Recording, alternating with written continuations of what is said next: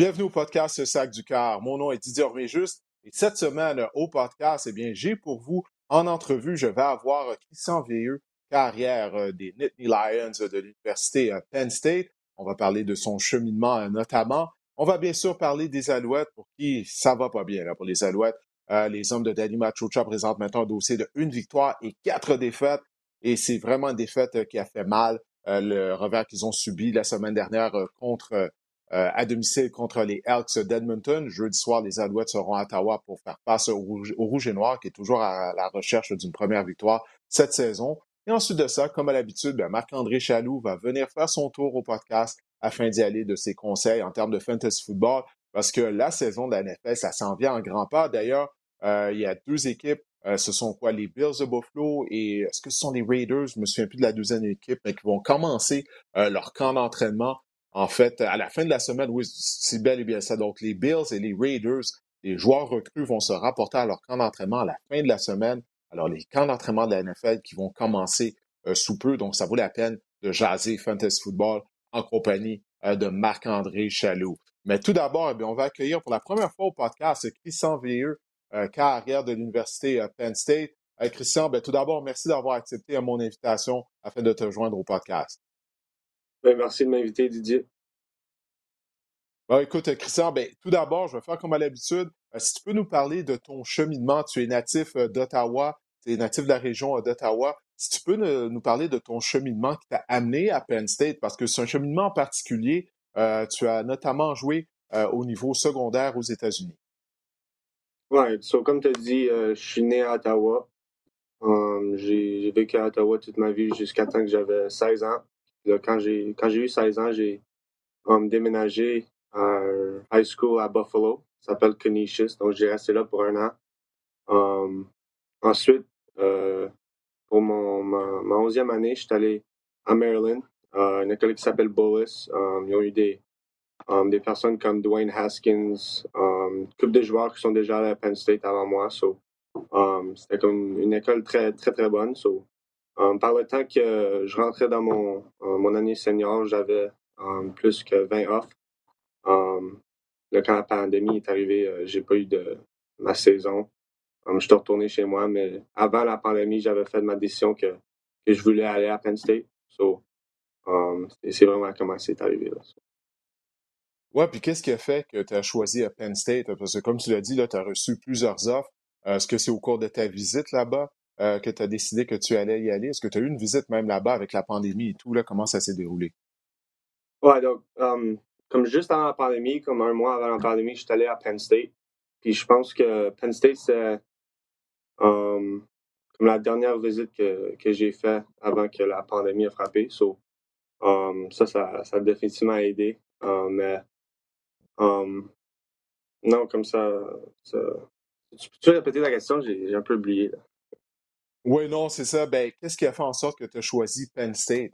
Euh, parce que tu as eu plusieurs offres, euh, comme tu le disais. Donc, qu'est-ce qui a fait là, que tu as décidé d'aller faire ton stage universitaire à Happy Valley? Um, d'habitude, euh, je dis qu'il y a toujours trois choses. Um, la première chose, c'est l'école à Penn State. Um, leur, leur, étude de finance, accounting, comme toute leur école de business, est vraiment connue aux États-Unis comme une, une, école très bonne. puis Um, L'alumni de Penn State, c'est le groupe le plus, um, le plus gros aux États-Unis. Donc, il y a plus de personnes qui ont gradué de Penn State de n'importe quelle autre école aux États-Unis. So, les connexions, puis tout, ça t'aide après l'école, puis prenez des jobs, tout ça. So, j'ai trouvé que ça, c'était important. Um, donc, la deuxième chose, c'était le football.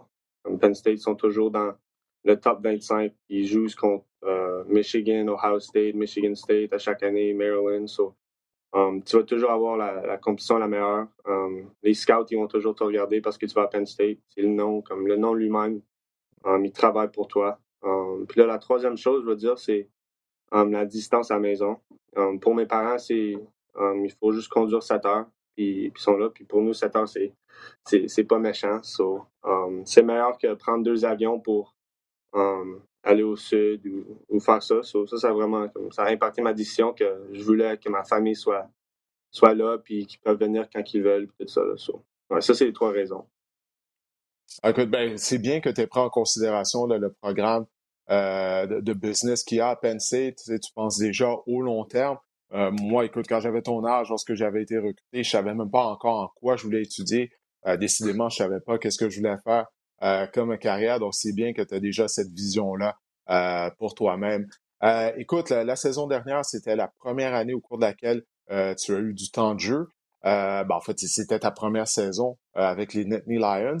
Et puis, euh, lorsque vous avez affronté Rodgers, eh bien, votre carrière euh, partant, euh, Sean Clifford, s'était blessé, tu t'es amené en relève, et puis tu as été sensationnel. Tu as complété trois passes de toucher, tu as amené les Nittany Lions à une victoire. non seulement ça, une de ces trois passes de toucher-là, ben, ça a été complété à un autre Canadien, à Malik Mega, que j'ai eu la chance d'interviewer il y a quelques semaines. Donc, la, la connexion Air Canada s'est mise en branle.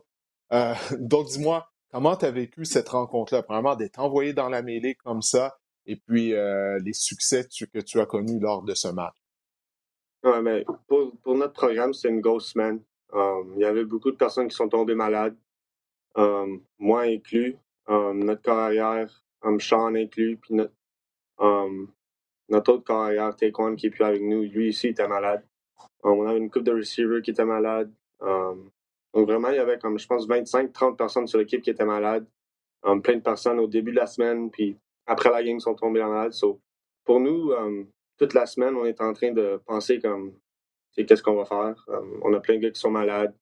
on va-tu être capable de jouer la game? So, jeudi, toutes les carrières sont, sont rentrées pour la pratique, puis comme on, avait toute une fièvre, on sentait tout pas bien, on n'a pas pu pratiquer. Le lendemain, quand je me suis réveillé, moi, j'avais pas de fièvre. So, j'étais correct. Mais notre carrière, um, Sean, il avait quand même une fièvre. So, um, avant la game, il était sur un IV, puis ça lui a vraiment pas aidé. Il n'a pas été capable de continuer. Moi, je suis rentré, puis um, j'étais juste prêt pour mon opportunité. Comme ça fait deux ans que j'avais pas joué, puis j'étais un peu nerveux, mais comme après rentrer, puis une coupe de coupe de play, j'étais correct. j'étais vraiment comme le moment le plus content de ma vie, là. Ouais, ben écoute, euh, moi j'étais très heureux de voir ça, de, de, voir que tu avais connu euh, du succès. Euh, je me souviens de ça lorsque j'avais regardé les faits saillants. Là, je t'avais vu dans le match, j'étais comme Hey, c'est Christian Veilleux, ça, qui du temps de jeu. Puis non seulement ça, tu as, bien, très bien performé, donc tu as laissé une très belle impression. Dis-moi, qu'est-ce qui s'en vient pour toi à l'automne? Parce que Clifford, si je ne me trompe pas, est toujours le carrière partant. il en a sa dernière année, c'est un senior. Ouais, c'est ça. So, um, Sean, il revient, puis moi, je suis je suis numéro 2 en arrière de lui. So, comme, toujours, comme l'année passée, je prépare comme si c'est moi qui joue à chaque semaine. Um, je ne vais jamais être dans une position où je dis comme ah, je suis correct, comme je ne vais pas jouer cette semaine. Parce que comme l'année passée, ça m'a appris que même quand tu n'es pas prêt à jouer, ils vont tu peux jouer. Um, non, comme cette année, c'est juste devenir meilleur. Um, um, pas faire des erreurs de freshman que j'ai fait l'année passée. Um, uh, puis plus comme plus devenir un leader dans l'équipe. J'ai une bonne relation avec tous les joueurs maintenant, so je peux vraiment comme, avoir un impact sur, sur le locker room puis, les gars. c'est vraiment que je me, je me, travaille sur ça cette année. Ouais, puis dis-moi, est-ce qu'il y a des joueurs euh, qui te servent de modèle? Est-ce que tu as certains joueurs qui sont des idoles euh, que tu essaies un peu d'imiter, entre guillemets? Ouais, c'est sûr. Comme um, Sean lui-même, euh, il est comme c'est vraiment comme mon grand frère. Um, il m'a il m'a appris beaucoup depuis que je suis arrivé. Um, il m'a montré beaucoup de choses. Puis um, je trouve que lui, c'est un gars qui on a une bonne relation entre, moi et lui. Puis comme il me donne des pointers, des tips à chaque jour. Puis il, m'aide à devenir un, meilleur carrière. So, ça, ça l'aide. Puis il y a vraiment comme des, des, des gars plus vieux dans l'équipe qui savent comment comme aider les leaders. Puis jouer leur rôle puis comme apprendre aux jeunes. So, moi, moi j'aime ça comme parler aux, older heads puis comme les demander des questions comme comment ça fonctionne ça, comme comment tu te sens quand ça, ça arrive. ça, ça l'aide toujours à, à, comme à toi tu deviens meilleur parce qu'il faut faut pas que tu tu vis l'expérience pour apprendre la leçon. Tu peux juste apprendre la leçon sans, sans vivre l'expérience. je pense que ça c'est super important. Oui, ça c'est bien dit. Puis dans les rangs professionnels, qui sont tes joueurs favoris? Est-ce que tu en as? Est-ce qu'il y en a que tu regardes? Et puis tu, observes toujours euh, comment ils font, comment ils jouent à la position de carrière? Ouais, Aaron Rodgers a toujours été mon joueur favori. Um, j'ai toujours aimé regarder jouer. Um, j'ai son jersey, j'ai comme plein de photos de lui. Um, j'ai comme un, cartoon figure à propos comme ça de go de lui. Là, j'ai toujours un fan de Aaron Rodgers. Puis, comme quand j'étais jeune, je regardais des vidéos pour des heures. Puis j'allais dehors puis j'essayais de lancer comme lui. Je pense que la plupart de ce que j'ai appris, c'est juste à, à, regarder des vidéos de lui qui lance. Puis juste faire des expériences. Tout ça. Ouais, ben écoute, on peut apprendre beaucoup euh, juste, euh, juste en observant. Hein? Écoute, euh, du côté de, de, votre équipe, en général, l'année dernière, bon, ça a, vous avez terminé avec une fiche gagnante, 7 victoires et 6 défaites. Mais comme tu l'as dit, traditionnellement, Penn State est souvent classé dans le top 25. Donc, les standards sont hauts à Happy Valley. Donc, 7 et 6 pour vous, je sais que ça n'a pas été satisfaisant. Quels sont vos objectifs cette année? Qu'est-ce que vous faites euh, durant l'été afin de les atteindre? Comme tu dis, le standard est haut pour nous. Puis l'année passée, on n'est pas content comment notre saison finit. On a commencé um, undefeated, 5-0. Je pense qu'on était comme numéro 2 et numéro 3. Um, puis ça a juste comme ça n'a pas bien été la second, half de la saison. So, um, cette année, on est vraiment um, on est vraiment plus confortable dans notre système offensif. L'année passée, c'était la première année dans un nouveau système. So, on trouve que cette année, on a comme vraiment plus contrôle. Puis Um, c'est comme si on est des experts dans notre système maintenant. on, a, a, confiance dans ça. Puis um, notre défense, on a un nouveau um, defensive coordinator. So, eux sont un peu dans comme, la situation qu'on était l'année passée, mais notre défense n'a jamais été un problème à Penn State. On a comme, vraiment des bons joueurs à défense. Là. Pour nous, tout l'été, ça a été comme trouver des, du temps d'extra pour travailler. parce qu'on veut, on veut juste pas faire ce qu'on a fait l'année passée pour avoir le même résultat.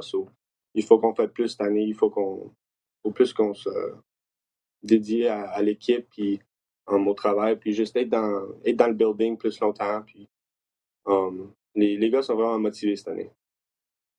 Oui, ben, en tout cas, une chose est certaine, moi, je vais, je vais vous suivre cette année avec toi, avec euh, Malik. Euh, je ne sais pas si tu vas obtenir du temps de jeu euh, durant la saison, si ça va bien aller pour Clifford, mais peu importe, je vous souhaite de connaître vraiment une saison euh, qui va répondre à vos attentes. Écoute, je disais que dans tes temps libres, bon, tu, aimes beaucoup regarder Netflix. Dis-moi, qu'est-ce que tu regardes présentement? As-tu des recommandations de, séries télé? Là? Moi, je, le, dernier couple de jours, je regarde un, un, show qui s'appelle Unexplained. Um, il parle de plein d'affaires comme Paranormal Activity, il parle des pyramides, il parle de. Um, juste comme des choses qui font pas de sens, puis il, il explique ou il explique pas vraiment, il fait juste dire on sait pas comment ça fonctionne. je trouve que c'est cool. Comme moi, j'aime ça, euh, comme les conspiracies, comme mystery, puis tout ça. Là, so, um, moi, j'aime beaucoup ça. Ah, OK. Unexplained. OK, je vais prendre ça en note, puis je vais aller regarder euh, pour voir de, quoi ça a l'air. Je suis toujours à la recherche d'une émission à regarder. Ben écoute, Christian, je sais que tu es présentement en vacances. Votre camp d'entraînement va commencer dans quelques semaines. Je vais te laisser y aller. Encore une fois, je te remercie d'avoir pris de ton temps, même durant tes vacances, afin de te joindre au podcast. Écoute, c'est grandement apprécié. J'espère que ça va donner la chance aux gens de te découvrir et qu'ils vont se mettre à suivre euh, Penn State au cours de l'automne afin de voir quel genre de saison euh, que vous allez connaître, euh, l'équipe en général, mais en particulier toi ainsi que Malik Mega. Ouais, merci beaucoup. Ah ben écoute, je te remercie encore une fois. Puis profite de la fin de tes vacances et porte-toi bien. Non, c'est sûr, je vais en profiter. parfait. Bonne fin de journée. Alors, on va se tourner maintenant euh, du côté des Alouettes. C'était bien sûr Christian Veilleux, carrière euh, de l'Université Penn State, avec qui je viens de m'entretenir. Alors oui, on va se tourner du côté de la Ligue canadienne et des Alouettes, parce que là, ça va vraiment pas bien. Du côté des Alouettes, on avait de l'espoir euh, à la suite des congédiements, du congédiement de Carrie Jones, de Baron Miles, qui était le coordinateur de la défense. On avait bien hâte de voir la relance des Alouettes, la relance de la saison des Alouettes après la semaine de congé. Ils recevaient Edmonton à domicile. Edmonton avait la pire défense euh, de la Ligue canadienne. Euh, le carrière Taylor Cornelius d'Edmonton effectuait son tout premier départ de la saison il n'avait même pas été en uniforme euh, depuis le début de la saison. L'année dernière, il avait une fiche de une victoire et sept défaites en tant que carrière partant. Alors, tout était en place. Le match était à domicile pour les Alouettes. Tout était en place afin de, connaître une victoire et de, commencer sur un bon pied cette relance de la saison 2022. Ça doit être mené par 12 à la demi. Ils ont même, sont même forgé une avance de 19 points au cours de la deuxième demi. Et puis là, ça a été l'écroulement complet de la part des hommes de Danny Machocha. Euh, bon, vous le savez, Montréal a perdu par la marque de 32 à 31.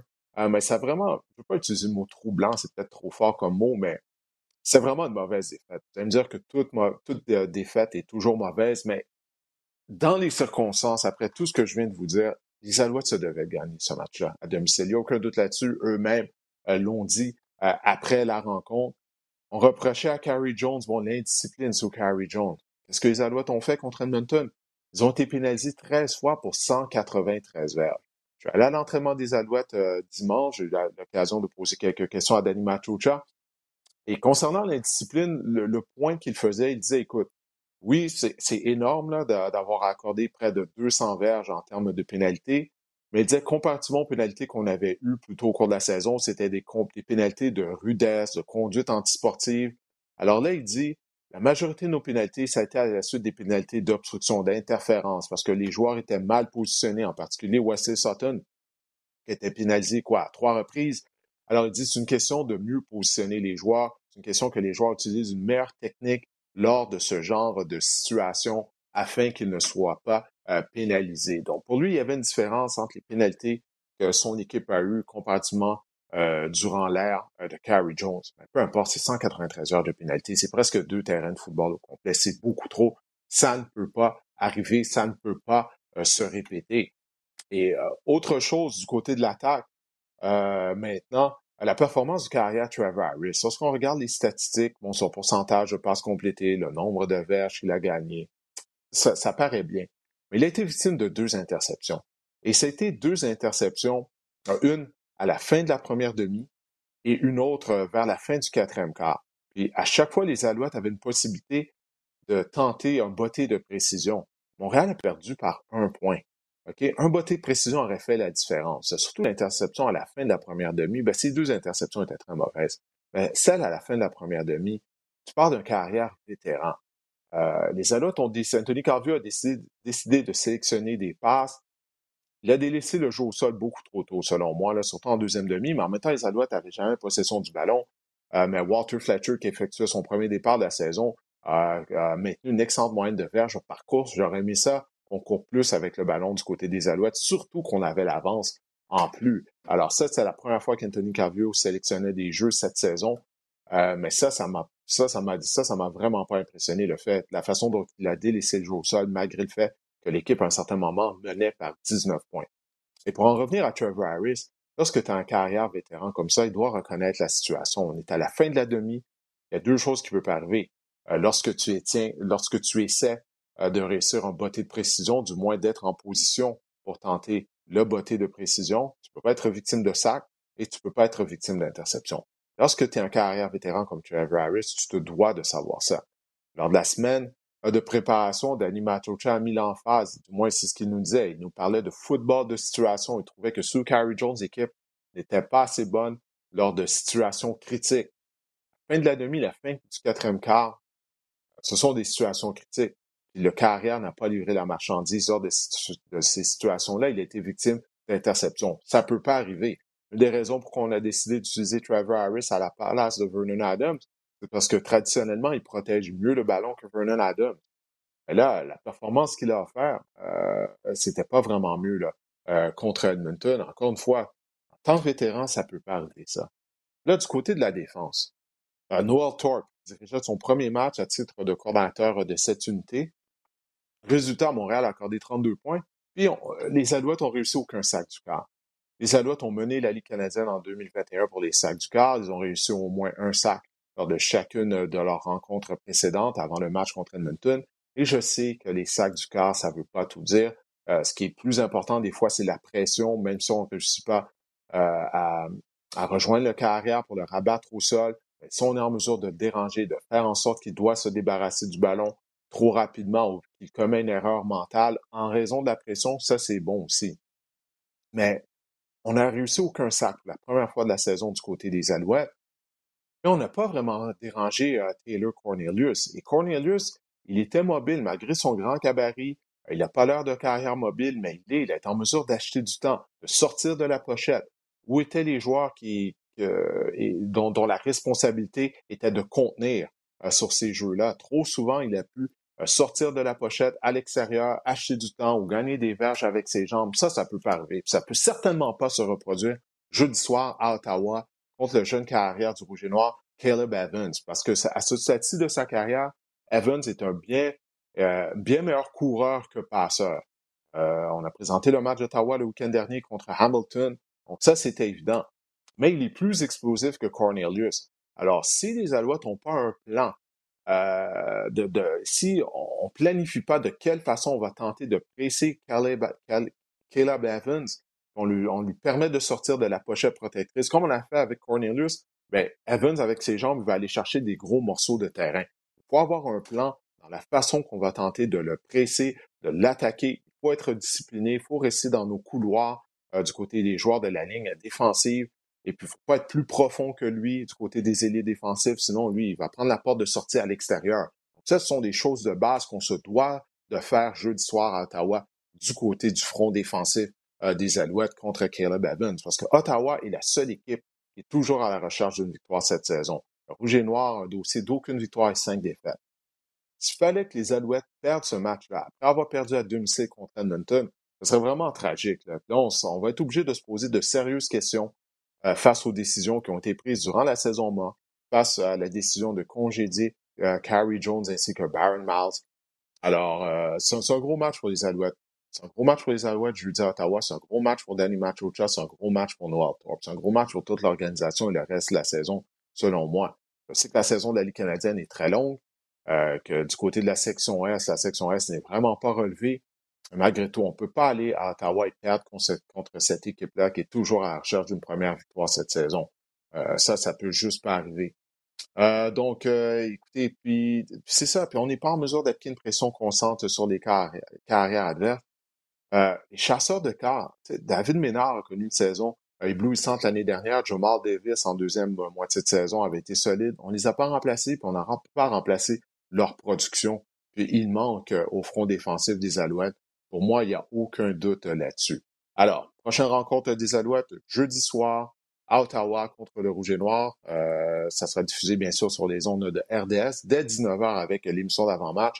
Alors, on verra quel genre de performance les hommes de Nadi Machocha euh, vont offrir. Mais encore une fois, Montréal peut pas perdre ce match. Je me disais la même chose la semaine dernière avant le duel contre Edmonton. Puis ça m'a laissé incrédule de les voir perdre comme ça. Je pensais vraiment pas qu'ils allaient perdre ce match-là. Je croyais que la défense allait être en mesure de fermer la porte lorsqu'Edmonton a pris possession du ballon et que les Elks se tiraient de l'arrière par six points. Puis on a permis à Edmonton de traverser le terrain. On a accordé le toucher suivi du converti. Euh, ça a vraiment été décevant comme performance. Alors, on va voir si les Alouettes seront en mesure de se relever jeudi soir à, Ottawa. Alors, on va maintenant se tourner du côté du fantasy football de la NFL, bien sûr, en compagnie de Marc-André Chaloux, comme je le disais tout à l'heure. Marc-André, à la fin de la semaine, les recrues des Bills et des Raiders vont se rapporter à leur temps d'entraînement respectif. Alors ça, c'est vraiment un signe que la saison morte tire à sa fin euh, du côté de la NFL que les repêchages euh, fantasy football vont commencer. Alors aujourd'hui, euh, tu es venu nous parler de cinq joueurs que tu crois pour être des boss, des flops, des joueurs qui, selon toi, ne vont pas répondre aux attentes en termes de fantasy football. Des joueurs qui, comme tu viens de le dire, où les attentes sont peut-être trop élevées dans leur cas. Euh, je commence avec Joe Burrow. Joe Burrow à la position de carrière. Il faut dire que Joe Burrow, selon moi, est un meilleur joueur NFL qu'un joueur fantasy. Il faut dire que l'an dernier, Joe Burrow a terminé huitième à la position de quart euh, fantasy, mais ce qui est intéressant dans son cas, il y a vraiment une statistique vraiment incroyable, c'est qu'il a terminé dans le top 8 seulement trois fois à la position de quart l'année passée. Il a obtenu 47% de sa production Didier en seulement trois matchs. Donc, je veux dire, je veux dire, il y, a, des, il y, a, des, drapeaux rouges dans le cas de Joe Burrow euh, l'an dernier. Il n'est pas vraiment une menace au sol. Il a obtenu seulement deux touchés et 118 verges au sol la saison dernière. Et pour moi, en 2022, parier sur Joe Burrow, c'est parier sur la ligne à l'attaque qu'on dit qu'elle sera améliorée. C'est parier sur le talent de Jamar Chase, c'est parier sur le talent de T. Higgins, de Joe Mixon, euh, de l'attaque des Bengals. L'an dernier, Joe Burrow, sa moyenne de verges par, passe était la meilleure dans la NFL à 9 verges. on doit s'attendre à une régression de sa part. Donc, ce sera intéressant. Il est le quart arrière sélectionné au sixième rang en ce moment euh, dans vos repêchages fantasy. Euh, il est au. Y a aussi une autre stat qui s'appelle euh, le ADP, qu'on appelle le Average Draft Position, donc le rang de sélection moyen de Joe Burrow. Il vient au 53e rang de vos repêchages en ce moment. Donc, sur un repêchage à 12 équipes, ça donne milieu de la cinquième ronde. Et on peut voir les noms derrière lui. Il vient avant Dak Prescott, avant Jalen Hurts, avant Tom Brady, avant Russell Wilson. Et vous pouvez avoir Matthew Stafford 25 choix ou 25 rangs plus loin dans votre repêchage en ce moment. Euh, c'est risqué, Joe Burrow, et je pense que euh, je pense qu'il ne répondra pas aux attentes que vous êtes fixées avec ou, ou euh, gaspiller vraiment un choix de, milieu de cinquième ronde pour Joe Burrow. Je pense que, c'est hautement risqué. Puis je pense qu'il pourrait, pourrait vous décevoir. Hum, mais c'est vrai, qu'est-ce que tu dis? Tu as vraiment amené euh, de, bons points, de bons arguments, parce que c'est un peu tout ou rien avec Joe Burrow la, saison dernière en termes de fantasy. Il avait connu euh, de gros matchs, notamment contre les Ravens.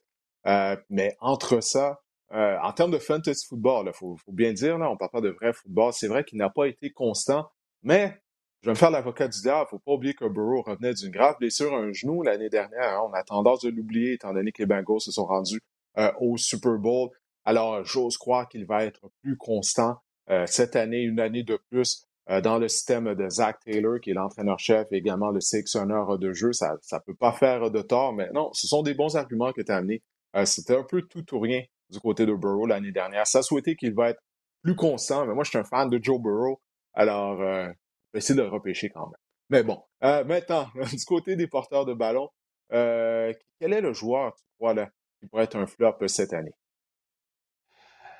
Le retour de Melvin, Gordon, avec les Broncos de Denver a été comme un bon dessin animé, un coup, euh, On a laissé tomber une enclume sur la, sur la tête de Javante Williams. Euh, c'est vraiment intéressant dans son cas, Javante Williams. Il est présentement le, neuvième porteur de ballon euh, dans les classements fantasy. Il est choisi au 15e rang au total. Donc, dans un pool à 12 équipes ou à 12, 12 propriétaires, c'est un choix de début de deuxième ronde. C'est tout simplement inacceptable selon moi. L'an dernier, euh, lorsqu'il a obtenu plus de 16 occasions dans un match, Javante Williams a obtenu en moyenne 18 points fantasy. Mais il a obtenu seulement euh, plus de 16 occasions dans un match seulement 5 fois l'année dernière. Et avec le retour de Melvin Gordon, comme je le disais, on s'attend à ce que les Broncos partagent à nouveau le travail dans le champ arrière. Il euh, faut dire que Melvin Gordon, les deux joueurs, ça aussi c'est fascinant, les deux joueurs l'an dernier, Melvin Gordon et Javante Williams, ont obtenu chacun 203 courses et Melvin Gordon a obtenu plus de verges que Javante Williams. Ça, c'est intéressant. Hmm. Et Bon, avec l'acquisition, c'est surtout aussi en, attaque. Avec l'acquisition de Russell Wilson, on s'attend à ce que les Broncos utilisent davantage le jeu de passe, le jeu aérien, donc plus d'opportunités pour leur, leur trio de receveurs qui est quand même excellent. On parle de Jerry Judy, Cortland Sutton et Tim Patrick. Donc, je, me, je vois mal comment Javante Williams, que vous repêchez si tôt dans un repêchage, pourrait rapporter ou pourrait euh, rapporter euh, les effets ou la valeur qu'on lui accorde en ce moment. Vous voyez, là, il est repêché devant Nick Chubb, Leonard, Leonard, Fournette. Ce sont des joueurs, Nick Chubb, Leonard Fournette, c'est Quan Barkley, Aaron Jones, mais surtout Chubb et Fournette, ce sont des joueurs qui ont le champ arrière, euh, qui sont seuls dans leur champ arrière respectif. Nick Chubb avec, ben, il y a Kareem Hunt avec les, les, les, Browns, mais Leonard Fournette avec les, les, les Buccaneers, je m'attends à une grosse saison de sa part. Pour, euh, pour un pool de type keeper, je pense que Javante Williams, là, faut, faut vraiment euh, est, un, un, potentiel énorme, mais pour un pool de type redraft, donc on recommence à zéro à chaque année, je pense que personnellement, Leonard Fournette, qu'on peut aller chercher quelques positions plus loin, euh, pourrait s'avérer une meilleure option. Ouais, Qu'est-ce qui peut être intéressant dans le cas de Javante Williams, c'est que Melvin Gordon commence à avoir du kilométrage. Là. Ça fait un bout de temps qu'il est dans la NFL. Donc, on sait à la position de porteur de ballon. Donc, est-ce qu'il pourrait peut-être se blesser, rater des matchs? Si c'est le cas, ben, ça pourrait faire en sorte que la production de Javante Williams euh, pourrait augmenter. Mais Gordon a été productif aussi l'année dernière, donc je pense qu'on aime bien notre monstre à deux têtes du côté des Broncos de Denver. Il y a une règle fantasy qui dit on ne peut jamais prévoir les blessures. Donc, on ne peut pas vraiment euh, se fier à ça. Mais oui, Melvin Gordon n'est pas un exemple de, de, constance ou de, longévité en, dernièrement. Maintenant, du côté des receveurs, tu as un gros nom, un très gros nom. Tu crois qu'il ne sera pas, qu'il ne sera pas en mesure de, de produire, d'être productif cette année? Encore là, ce n'est pas une question de talent, c'est une question de rang de sélection, où ce qu'on le sélectionne dans vos repêchages. Euh, je veux parler de Tyreek Hill, qui est maintenant avec les Dolphins de Miami. Il faut dire que Tyreek Hill a vraiment connu une saison en demi-teinte au niveau fantasy l'an dernier. Sa moyenne de verges par attrapé était la plus basse de sa carrière à 4,2. Lors des 13 derniers matchs des Chiefs, euh, Hill a été dans le top 8 à la position de receveur de passe deux fois seulement. Et on sait à quel point euh, il était vraiment un rouage important dans l'attaque de Patrick Mahomes. Il faut dire également qu'avec le changement de scénario des, euh, chez les Dolphins, on a euh, le nouvel entraîneur-chef Mike McDaniel est un disciple de Kyle Shanahan. Donc, qui dit Kyle Shanahan dit probablement utilisation du jeu au, sol. Et du côté des Dolphins, on a fait des, des mouvements de personnel dans l'entre-saison. À cet effet, on est allé chercher deux, trois porteurs de ballon vétérans, Sonny Michel, Ryan Mostert, Jason Munn. Donc, je m'attends à ce que les Dolphins courent davantage avec le ballon. Et là, vous me dites, qui dit disciple de Kyle Shanahan, dit 49ers, dit Tyreek Hill, il pourrait peut-être voir euh, son rôle un peu comme Debo Samuel, qui a connu vraiment une saison fantasy exceptionnelle l'année dernière.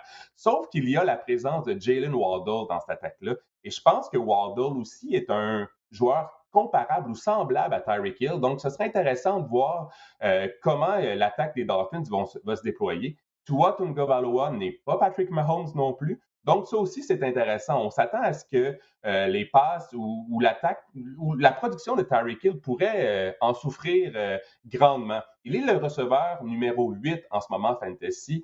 Son rang de sélection moyen dans le repêchage est le 18e au total. Donc, comme je vous dis, dans un pool à, 2, à, à 12 formations, c'est un choix de milieu de deuxième ronde. Et vous voyez les noms derrière lui, A.J. Brown, Keenan Allen et particulièrement Mike Evans, qui en début de saison surtout aura probablement euh, euh, la majorité des opportunités dans l'attaque aérienne des Buccaneers. Et, il est rattaché à un meilleur corps avec Tom Brady. Donc, je trouve que pour son, euh, son, son, potentiel versus son rang de sélection, Tyreek Hill est un choix assez risqué et pourrait, pourrait ne pas répondre aux attentes, pourrait être un bust. Écoute, je, suis d'accord avec toi. Je suis d'accord avec toi. Moi, je laisser quelqu'un d'autre pêcher Tyreek Hill. Puis, je suis pas du tout d'accord avec le classement où Mike Evans est plus bas. Euh, surtout que Rob Gronkowski n'est plus là à Tampa Bay. Donc, qui va devenir la cible favorite de Brady euh, près de la zone début? En théorie, ça devrait être Mike Evans en raison de son cabaret. C'est lui qui a l'avantage. Il ne va jamais affronter un demi-coin qui est aussi grand, aussi gros que lui. Et l'autre facteur, c'est toi, Tango Vaola. Moi, j'ai pas espoir que Tua, je crois pas que Tua va être en mesure de livrer la marchandise, même si on a augmenté le niveau de talent autour de lui. La ligne à l'attaque des Dolphins euh, demeure euh, tout de même suspecte encore une fois. Mais euh, Tua, écoute, écoute, peu importe ce que Tyreek Hill a dit, je sais pas si tu avais vu ses commentaires, il disait que Tua avait un aussi bon bras que Patrick Mahomes ou même meilleur, parce que je sais pas à quoi Tyreek Hill pensait. mais non, non, moi, Tua, j'ai pas confiance en Tua. Je crois pas qu'il va livrer la marchandise. Alors, euh, je suis d'accord avec toi. Ouais, Tyreek Hill euh, pourrait être un flop cette année en termes de fantasy football. Je peux déjà euh, m'imaginer Hill sur les lignes de côté, pas content, en train de piquer une crise. ça va être à surveiller, c'est à Miami. maintenant, il y a un autre receveur de passe qui est un gros nom, un très gros nom, un gros receveur que tu crois qui pourrait être un flop cette année. Il s'agit de DK Metcalf avec les Seahawks de Seattle.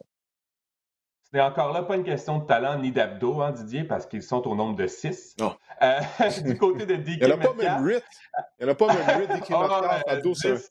10. C'est un 10 pack, ouais. plutôt qu'un 6 euh, la forme physique euh, ou le physique de ce gars-là est tout simplement incroyable. Mais DK Metcalf, en tant que, que, que, producteur fantasy cette saison, il y a beaucoup de drapeaux rouges à son égard ou à son endroit également. Il faut dire que ça, c'est une stats intéressante. L'an dernier, les, les Seahawks, Didier, ont terminé 31e pour les passes tentées dans la NFL.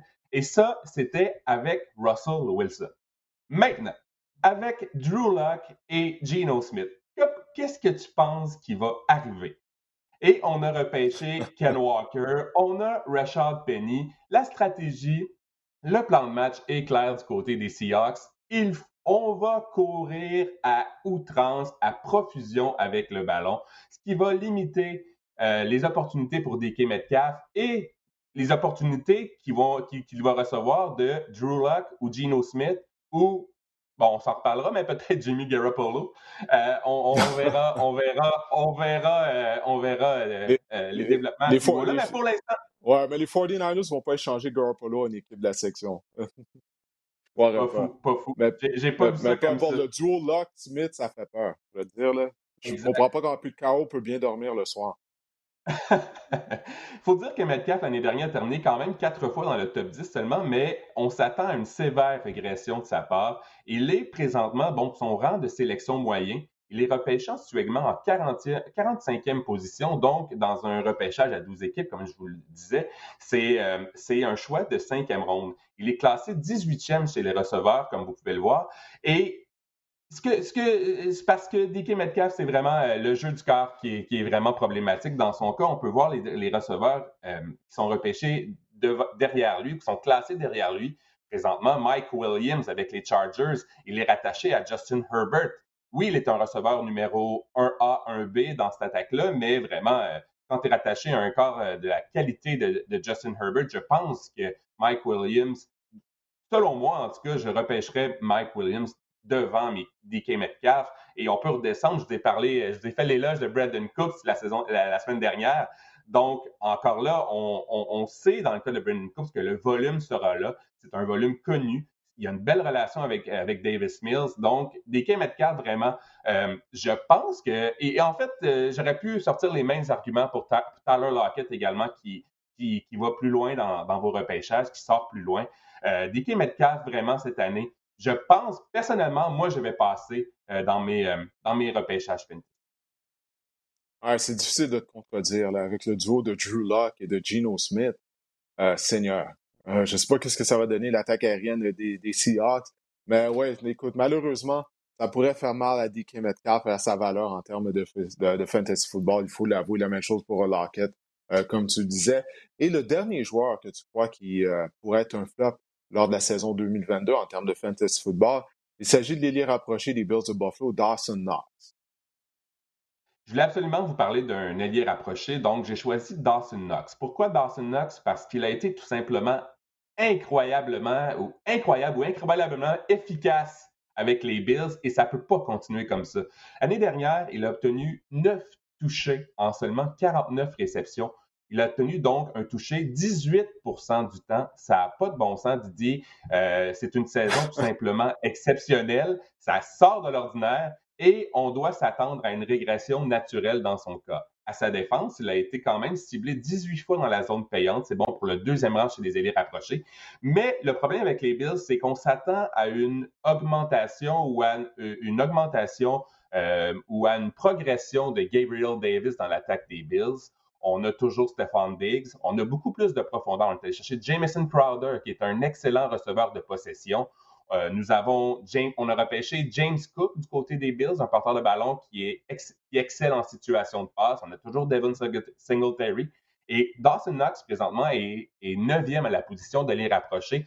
Et les comparatifs avec Robert Tonyan, vous vous en souvenez, Robert Tonyan avec les Packers de Green Bay en 2020, il avait obtenu 11 euh, touchés sur 59 euh, catch, donc vraiment une efficacité incroyable. Et l'an dernier, euh, bon, Robert Tonyan, son étoile a, a pâli énormément. Donc, il y a quand même des comparatifs. Aussi, hein. exact, exact. Mais il y a quand même des comparatifs à, faire avec ça. Les alternatives, pour moi, au niveau des élits rapprochés, parce que présentement, il est numéro 9, moi, j'adore cette année Didier Cole Kemet. Je pense que l'attaque des Bears sera quand même pas super. Wow, wow, faut que je t'arrête. Faut, faut, faut, je dois t'arrêter. Cole Komet, l'attaque des Bears. Qu'est-ce que tu aimes de l'attaque des Bears? Parce que Cole Kemet, dans l'attaque des Bears, des Bears, pourrait être la deuxième option dans cette attaque-là, versus Dawson Knox, qui va se retrouver avec, à être la troisième, voire peut-être la quatrième option. Je n'ai pas parlé d'Isaiah McKenzie également. Et j'aime Irv Smith Jr., Irv Smith également un peu plus loin, avec les Vikings. Je pense que Irv Smith est vraiment, euh, est vraiment une meilleure option que Dawson Knox peut s'avérer euh, on, parle d'un changement de philosophie du côté des Vikings. Vous pouvez également avoir ces joueurs-là, le Cole Kemet et Irv Smith, beaucoup plus loin dans vos repêchages que de gaspiller un choix. Présentement, Dawson note, Didier, il, sort en neuvième ronde de, de, de, vos repêchages fantasy. Je pense que, que Kemet et Smith, vous pouvez avoir ça vraiment beaucoup plus loin et vous concentrer sur d'autres positions euh, en neuvième ronde. Donc, j'ai bien hâte de voir, mais Dawson Knox, pour moi, euh, j'ai bien hâte de voir, mais je, pense que ça peut, euh, ça peut être un flop cette saison. Écoute, j'ai été d'accord avec principalement tout ce que tu as dit, mais Cole Kemet, non, non. Il n'y a personne de l'attaque des Bears. Il n'y a aucun joueur de l'attaque des Bears qui va se retrouver au sein de mon équipe de fantasy football. Je peux te garantir ça. Euh, j'ai rien contre Justin Fields. Je l'aime, Justin Fields. Mais je suis pas convaincu que le groupe d'entraîneurs va être en mesure d'aider son développement. Puis quand tu regardes ce que les Bears ont fait durant la saison morte, euh, c'est pas comme ça qu'on a fait des grosses acquisitions. on a fait l'acquisition de Nickel Harry. Mon Dieu, est-ce que c'est ça qui va sauver qui va donner un coup de main euh, à Justin Fields? Jimmy Graham, Jimmy Graham n'est plus dans le portrait. Cole Kemet a vraiment le champ libre. C'est un choix. On a investi un choix quand même assez élevé au repêchage pour Cole Kemet. Je dis pas que. Je dis entre Dawson Knox et Cole Kemet, on s'entend que c'est, on n'est pas. C'est pas Travis Kelsey ou c'est pas Mark Andrews, mais tu sais, entre, euh, entre la 9e ou la 14e ronde, je peux me concentrer sur d'autres positions en 9e ronde, puis ensuite sélectionner Cole Kemet ou Earth Smith en fin de ronde c'est peut-être, en tout cas, pour moi, c'est un, c'est un conseil judicieux. Pour moi, je trouve que le choix est quand même. Euh, le jeu en vaut la chandelle. Ouais, écoute, on, va suivre ça durant l'année, je crois. Moi, personnellement, je me tiens loin de tous les joueurs des Bears. Personnellement, là, je, écoute, je pense que les, Bears sont repêchés dans le top 5 du repêchage l'année prochaine. Je sens que tu vas me remettre sur le nez, Cole Kemet. C'est... Euh, non, non, c'est pas mon genre de faire ça. Écoute, personne n'a une boule de cristal. OK, personne n'a le bout de, de, Comme je te dis, principalement, je suis d'accord avec tout ce que tu as dit. Mais c'est juste les Bears en général, moi, non, non, non, non, non. Je veux rien savoir des Bears de cette année en termes de, fantasy football. Euh, peut-être que je me trompe, tant mieux si je me trompe, mais euh, lors de mon repêchage, il n'y a aucun joueur des Bears qui va se retrouver au sein de mon équipe. Je peux te garantir ça. Bon, ben écoute, Marc-André, merci euh, pour tes conseils. c'est tout le temps grandement apprécié pour les gens qui nous regardent ou qui téléchargent le podcast à toutes les semaines, bien, ça aussi, c'est grandement apprécié. On vous remercie.